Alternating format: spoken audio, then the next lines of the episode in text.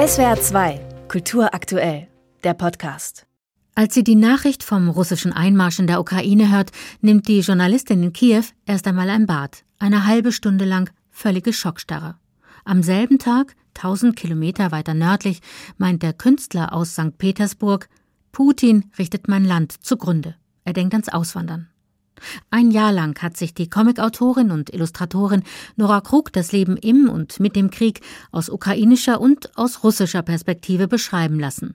Die russische Sichtweise mit ins Boot zu holen, war ihr extrem wichtig, wenngleich ein durchaus heikles Anliegen. Das Ziel war jetzt nie, einen in Anführungsstrichen guten Russen zu zeigen, also einen Helden, gleichzeitig aber auch keinen Putin-Unterstützer oder Fanatiker, sondern eher eine komplexe Perspektive zu zeigen, eines Mannes, der gegen Putin ist und auch mutig genug ist, mir gegenüber ein Jahr lang sich dazu zu positionieren gleichzeitig aber sich selber eingesteht, dass er sich nicht traut, momentan auf Demonstrationen zu gehen, dass er sich nicht traut, im Exil in Frankreich öffentlich sich zu positionieren gegen den Krieg, dass er kein Aktivist ist. Einmal in der Woche hat Nora Krug von New York aus mit der Kiewer Journalistin K und dem russischen Künstler D Kontakt aufgenommen, um ihre Alltagserfahrungen abzufragen, die unterschiedlicher kaum sein konnten.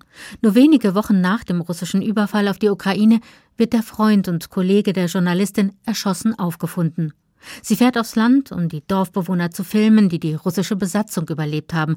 Sie trifft auf Leute, die auf die ausgebombten Wohnungen aufpassen, um Plünderer abzuhalten. Während die Ukrainerin ihren zunehmend verzweifelten Kampf ums nackte Überleben führt, quält sich der Künstler in St. Petersburg auf anderer Ebene mit ebenso existenziellen Fragen, wie er eine Arbeitserlaubnis für Lettland bekommen könnte, ob die russischen Behörden sein Universitätsdiplom beglaubigen, damit er in Riga Arbeit finden kann, wie er seine Familie, die Kinder und den Hund mitnehmen kann, welche Route sich mit Auto und zu Fuß über die estnische Grenze anbietet. Doch bei aller Unterschiedlichkeit waren da auch immer wieder ganz überraschende kleine Parallelitäten. Zum Beispiel, als sich die ukrainische Journalistin mit Haushalt und allen Reparaturen einfach überfordert sieht. Und in derselben Woche hat der Russe äh, seinen tropfenden Wasserhahn repariert in St. Petersburg. Und dann steht er aber in diesem Baumarkt, um ein neues Rohr zu kaufen für den Wasserhahn und stellt sich dann die Frage, wie seltsam ist es eigentlich, dass hier alle Russen einkaufen gehen, um ihre Häuser zu reparieren, während wir gleichzeitig die Ukraine bombardieren und die Häuser und Wohnungen der Ukrainer zerstören.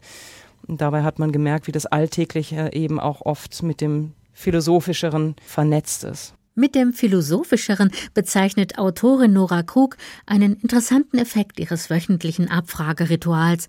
Neben der anstrengenden Alltagsbewältigung fangen beide Seiten an, tiefer über den Krieg nachzudenken, über Patriotismus und kulturelle Identität, über Fragen von Schuld und Verantwortung. Für den Russen war es ganz klar, dass die Russen natürlich schuldig sind und sich ihrer Schuld auch stellen werden müssen dass Russland auch finanziell am Wiederaufbau der Ukraine beteiligt sein müsste nach dem Krieg, dass sie praktisch finanziell das Ganze verantworten müssten, ohne sich aber einzumischen, wie das Land wieder aufgebaut werden sollte.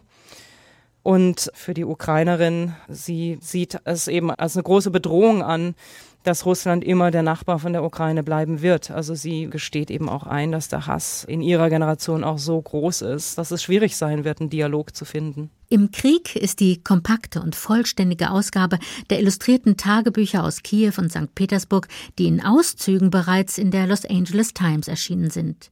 Visuellen Journalismus nennt Nora Krug ihre Arbeit. Sämtliche Fakten und Ereignisse, die aus der Ukraine und Russland übermittelt wurden, hat sie noch einmal sorgfältig geprüft, immer in dem Bemühen, die Identität der Journalistin K und des Künstlers D zu schützen. Die wichtigsten Aussagen der Wochenberichte hat sie dann in einen Fließtext übersetzt und jeweils auf einer Doppelseite gegenübergestellt, ergänzt durch ihre Illustrationen, die den Text nicht einfach nur bebildern. In Nora Krugs Zeichnungen spiegeln sich die ganzen Emotionen, Ängste, Sorgen, Hoffnungen dieser beiden Menschen. Ohne aufdringlich oder übergriffig zu werden, schafft sie sehr persönliche Innenansichten, bemerkenswert unaufgeregt und zugleich sehr sensibel. SWR 2 Kultur aktuell. Überall, wo es Podcasts gibt.